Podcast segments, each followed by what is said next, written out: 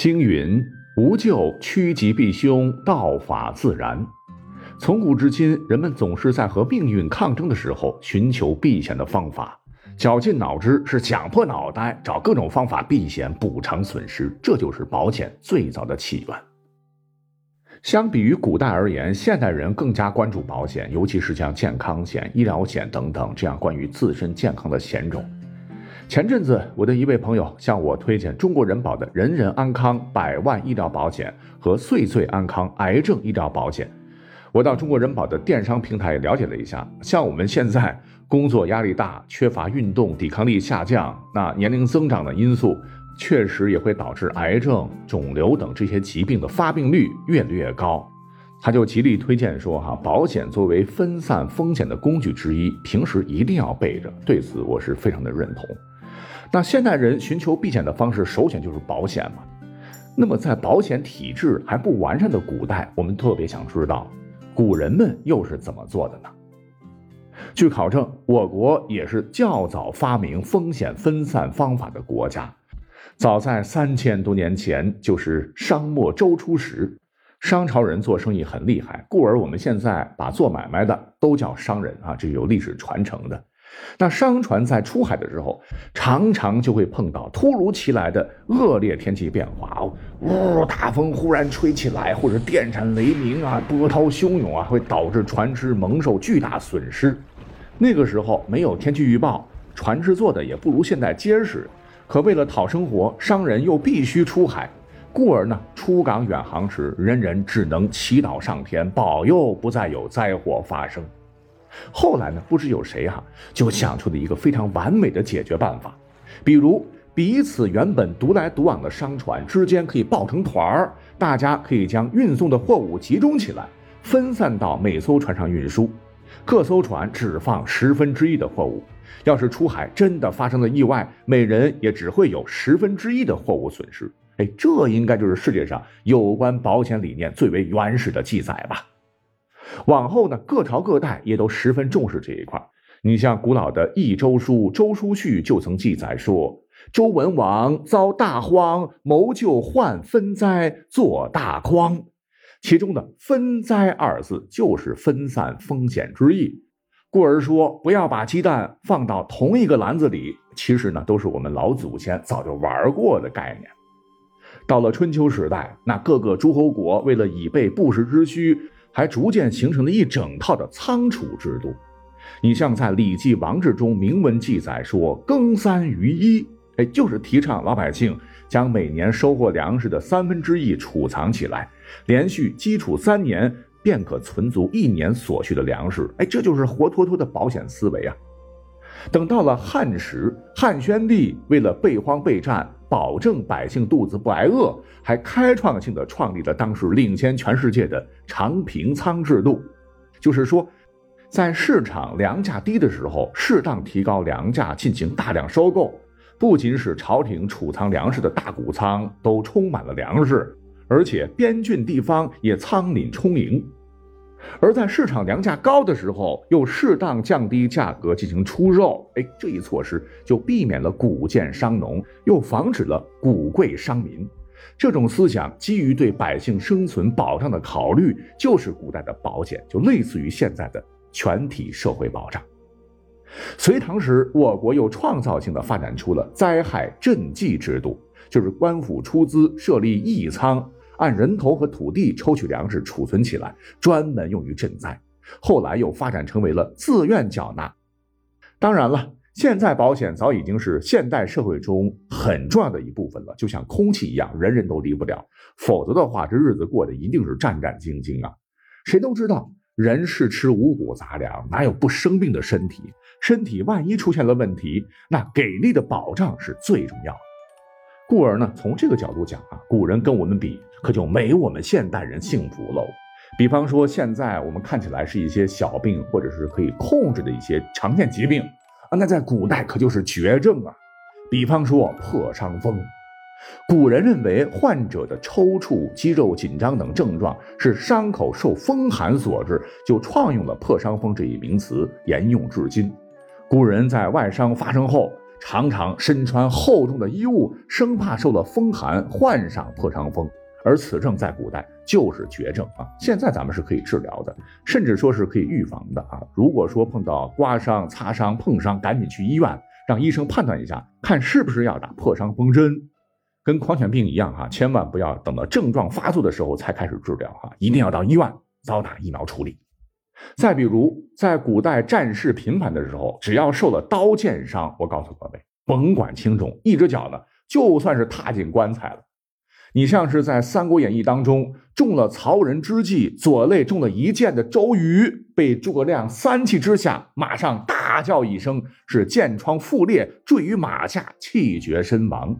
虽然说这一段有罗贯中的艺术加工啊。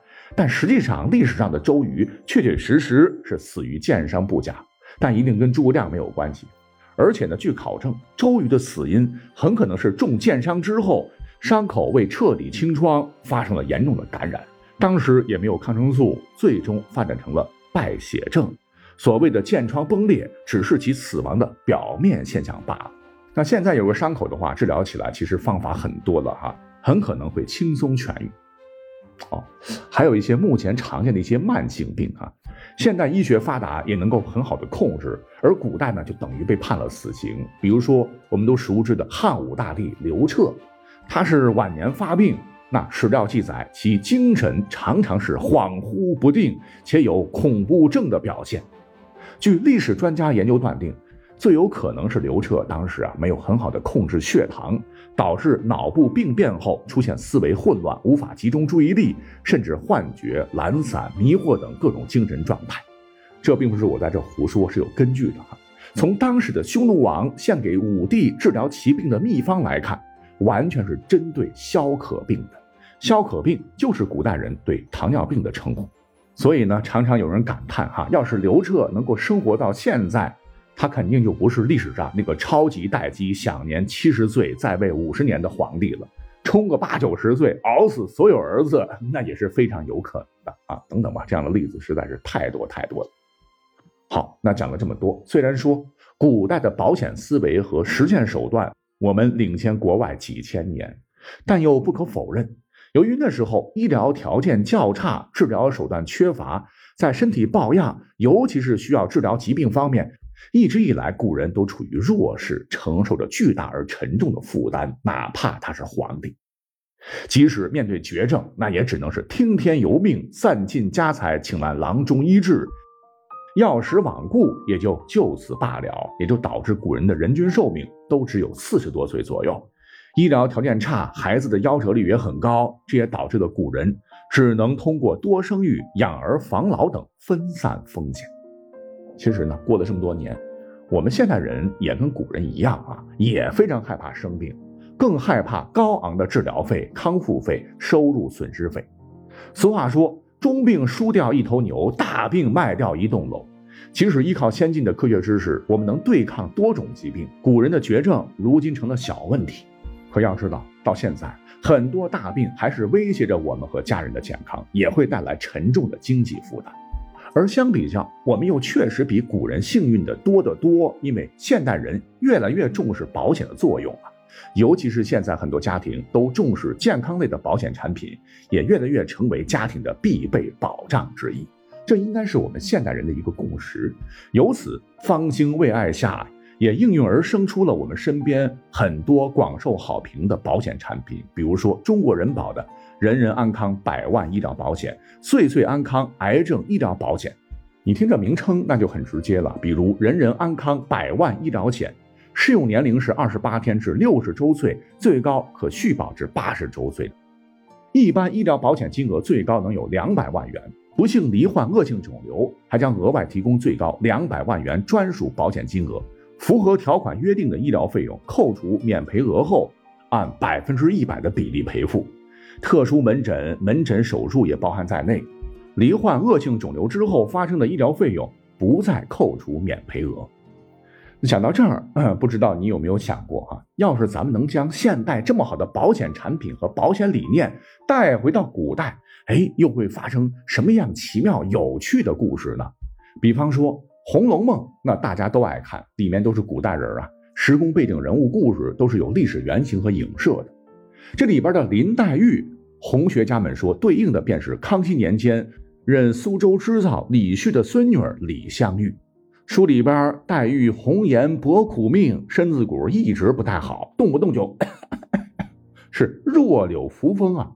林黛玉自己也常说：“我从学会吃饭的时候就开始吃药了。”西凤说：“她美人灯，风吹吹就坏了，似多病西施。”那故而为了调养身子，府中有大夫，每天都让她喝药，每一碗药可都是由当时最名贵的药材精致熬煮而成啊。费用一定不低呀，久而久之，这可是一笔大的消费。再如书中的那位才貌双全的宝姐姐，其历史原型很可能就是明末清初的江南西溪的女诗人钱凤伦。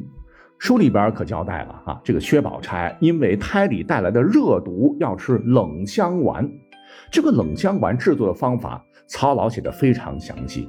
要春天开的白牡丹蕊十二两，夏天开的白荷花蕊十二两，秋天开的白芙蓉花蕊十二两，冬天开的白梅花蕊十二两，等等等。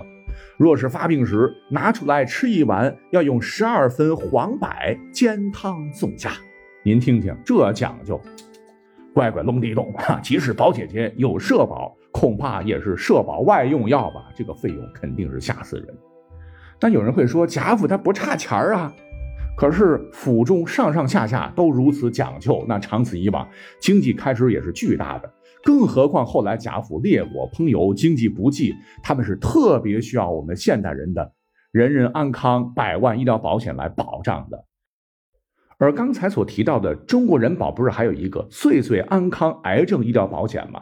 它适用于四十一岁到八十岁，最高可续保至一百周岁。哎，这个产品很有特点，承保条件较宽松，单纯的三高人群也可申请投保。符合条款约定的癌症医疗费用也是按百分之百比例进行报销的，最高能达到两百万元，而且是零免赔额。我们知道，癌症病人很多是使用靶向治疗或者是质子重离子治疗，这些先进的治疗手段费用高，效果好。但是呢，很多人可能负担不起，而耽误了病情。而现在这款产品就可以包含这部分的保障。相对应的哈，咱们都知道，古时候的很多皇帝老子们天天吃一些术士们铅汞基这些重金属制的所谓的长生不老药，其实这些玩意儿那都是致癌物质啊，还想再活五百年，乱吃什么乱吃哈，保这个保险就对了。那么比起皇帝老子们日理万机，哎，我们现代人其实压力也不小了。生活环境、作息规律，还有年龄增长，实事求是的讲啊，这方面的疾病发病率也是越来越高，不得不防。说句实话，那我确实有家人几年前也是因为突如其来的癌魔离世的，我确实有切身的体会哈。先进的治疗费用太高，一下子会让我们感觉经济回到了解放前，所以呢，给自个儿或家人买一份这样的保险是十分必要的。各位可以自行斟酌来选择了。那如果你要问，那怎么购买啊？简单呐，动动手就可以了。手机电话嘟嘟嘟，拨打四零零一二三四五六七，或者微信搜索“中国人保”微信公众号或小程序，就可以找得到了。大家不妨咨询咨询，给自己和家人多一份保障。现在人保电商双十二活动正在进行，很多产品还有限时优惠。那么按照刚才讲的方法，大家微信搜索“中国人保”就可以找到他们的官方微信公众号或者是小程序啦。那本期节目到这里就结束了，感谢各位的收听，拜拜。